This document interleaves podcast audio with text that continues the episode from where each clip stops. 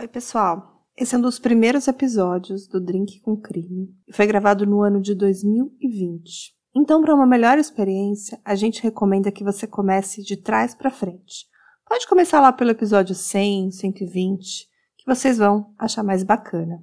A gente está reeditando esses episódios antigos para que tenha uma qualidade final de áudio um pouquinho melhor. Mas a gente ainda estava aprendendo. Então, por favor, tenha um pouquinho de paciência, tá? Oi, pessoal, tô de volta aqui no Drink com Crime e hoje é um episódio muito especial. É o nosso décimo episódio, parte 2. Parte 2 porque eu estou regravando ele. Então é a edição remasterizada, porque eu fiz uma gravação e ficou péssimo o áudio. Para quem não sabe, eu gravo com um celular mesmo, com um fone bem simples. E por algum motivo ficou com muito chiado, então resolvi voltar aqui, fazer direitinho, né? Hoje, para comemorar esse décimo episódio, a gente vai trazer um caso brasileiro, que é o caso da menina Benigna. É um caso assim que voltou recentemente para mídia, por um motivo que eu vou falar no final. Ele é um caso um pouquinho antigo, é um caso bem interessante, bem curioso, muito triste, porque fala de um assassinato de uma garota. Então, se você for uma pessoa sensível, que se impressiona, a gente recomenda não ouvir esse episódio, tá? A gente vai falar da, do caso da Benigna Cardoso da Silva. O ano era 1941, numa cidade bem pequena do interior do Ceará, Santana do Cariri. Uma cidade também conhecida mundialmente pelo Museu de Paleontologia, com fósseis de dinossauros voadores, os pterossauros, e é parte do território do Geoparque da Chapada do Araripe. Foi numa viagem que eu fiz para aquela região que eu fiquei sabendo desse caso, que eu não conhecia, e andando pela cidade eu vi vários desenhos, umas imagens de uma garota assim umas estátuas, tinha também um, um, um, muro grafitado, umas pinturas, e eu fiquei curiosa, o que, que era aquilo, né? Era uma imagem de uma menina jovem com um vestido vermelho de bolinhas brancas, e eu acabei perguntando para algumas pessoas e eles me contaram a história da Benigna. O que eu não sabia, né, que naquela época, que aquela história hoje viraria um, um episódio desse podcast. Então, se a Benigna estivesse viva, hoje ela estaria com 91 anos. Ela nasceu nessa região que é uma região muito religiosa, onde o catolicismo predomina, que é bem perto ali de Juazeiro do Norte, que é a famosa cidade do Padrinho Padre Cícero. Ela nasceu em 15 de outubro de 1928 num sítio chamado Sítio Oitis, no povoado de Inhumas. Ela era filha de Teresa Maria da Silva e José Cardoso da Silva, e tinha mais três irmãos, Carmélia, Alderi e Cirineu. O pai dela faleceu antes mesmo dela nascer, e a mãe quando ela tinha apenas oito anos. Ela e os irmãos foram então adotados pelas donas do sítio, que eram as irmãs Rosa e Honorina, sinizando leite. E não existem muitos registros sobre a Benigna, assim, fotográficos. Não existe nenhuma fotografia sabida mas tem muitos desenhos é, baseados nos relatos das pessoas que conheciam. Então diziam que ela era uma menina de estatura média, era magra, tinha os cabelos e os olhos castanhos, meio ondulados, é, morena clara, tinha um rosto arredondado e um queixo afinado. E ela tinha um leve estrabismo em um dos olhos. A Benigna, como muitas meninas daquela cidade, era uma jovem católica que aos 13 anos de idade foi barbaramente assassinada num dos crimes mais conhecidos da região de Santana do Cariri. Aos 12 anos, ela começou a ser assediada por um vizinho que também tinha sua mesma idade. Ele se chamava Raimundo Alves Ribeiro e ele era conhecido ali como Raul. Ela, como era uma menina muito religiosa, ela resolveu pedir um conselho para o padre, né?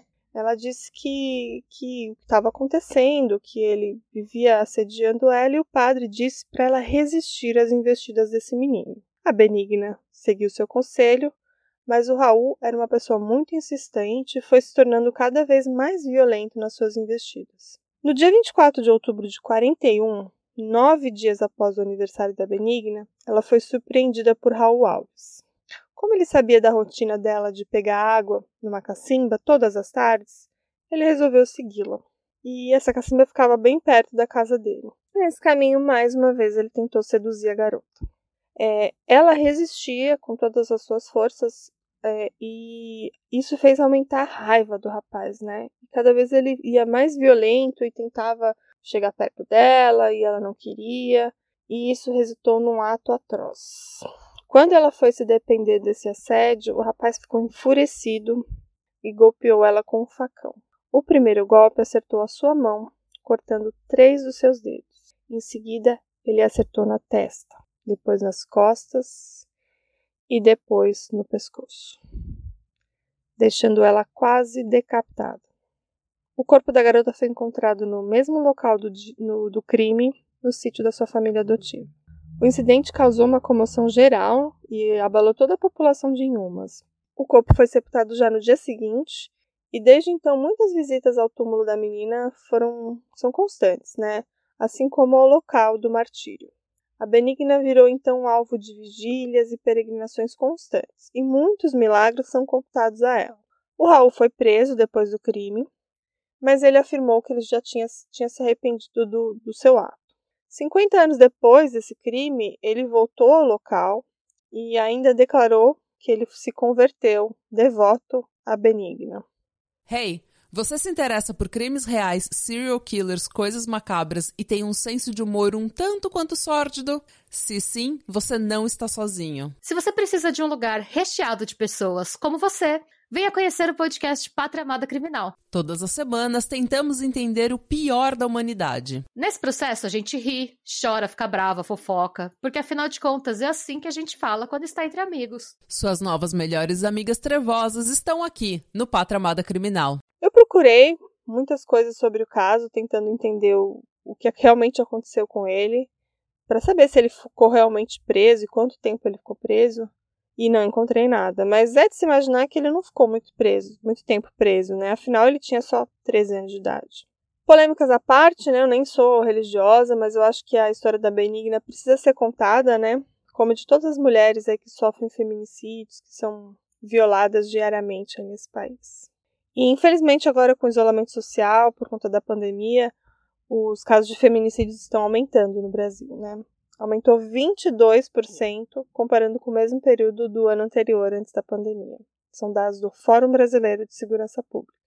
Aumentaram também os registros de lesão corporal, de estupro, estupro de vulnerável, aumentaram os pedidos de medida protetiva. Então, as mulheres estão cada vez mais vulneráveis, infelizmente, nessa pandemia, né? Ficando mais tempos em casa com os, com seus familiares, com, estando mais vulneráveis a, a crimes e, e assédio e tudo mais. Vamos falar aqui sobre o que está acontecendo agora, né? Por que, que a, a Benigna voltou aí para a mídia, né? A Benigna é muito conhecida, né, como a serva de Deus, a heroína da castidade, muito aclamada lá na região do Cariri, né? E ela vai se tornar a primeira beata cearense, né? O processo de beatificação teve início no ano de 2011 e no ano de 2016, o Vaticano solicitou assim alguns depoimentos de quem vive na região, né, para poder fortalecer o, o mar, que o martírio da jovem é realmente uma coisa cristã, né? Como ela morreu, né, como mártir, isso facilita o processo de beatificação. Então não precisa ter um milagre computado a ela, né? Mas ao contrário do que se pensa, a beatificação não torna uma pessoa santa, mas é um passo obrigatório para a canonização, que é quando acontece o reconhecimento oficial da Igreja e o testemunho de santidade de alguém que viveu e morreu heroicamente. Mas para o povo cearense, a Benigna já é considerada uma santa. E tem muitos relatos que de milagres alcançados através dela. E todo ano tem uma romaria e chega a reunir mais de 30 mil pessoas. O que é impressionante, porque a cidade de Santana do Cariri tem 17 mil pessoas, então é mais que o dobro de pessoas que vão até lá para homenagear a garota. Então, todo dia 24 de outubro, que também é a data da sua morte, é, crianças e mulheres vão até a, a, o sítio Oitis e eles usam vestidos brancos e vermelhos, que é o vestido vermelho com essas bolinhas, né? Que é supostamente a roupa que ela vestia quando ela foi assassinada. E de, de lá dessa fazenda eles caminham a pé até a igreja matriz, onde ela foi sepultada. E então, agora no ano de 2020, é, a Diocese de Crato anunciou a cerimônia de beatificação, que aconteceria agora no 21 de outubro, na Catedral Nossa Senhora da Penha, em Castro, em Crato. Aconteceria, né, porque o Vaticano adiou para 2021 o processo de beatificação por conta da pandemia, e ainda não tem uma data para acontecer. Você já conheceu esse caso? É um caso muito triste, mas que mexe com a cultura brasileira, que mexe com a questão religiosa. E principalmente a gente vê que casos de feminicídios acontecem desde que desde a gente que o mundo é mundo, né? Infelizmente, e a Benigna foi mais uma vítima. E uma menina que simplesmente resistiu às investidas do Raul, que morreu de forma muito trágica. Espero que vocês estejam gostando aqui do nosso canal, do Drink com Crime. Estou tentando melhorar a qualidade dos áudios, fazer com mais frequência os nossos episódios. Criei também um canal no Instagram que eu peço, por favor, que sigam, que é o arroba. Siga a gente também nas plataformas de podcast. Agora a gente também está na Aurelo. Se você quiser seguir a gente por lá, é bom que a gente ganhe umas moedinhas. E fico por aqui. Espero vocês no próximo episódio. Muito obrigada e um grande abraço.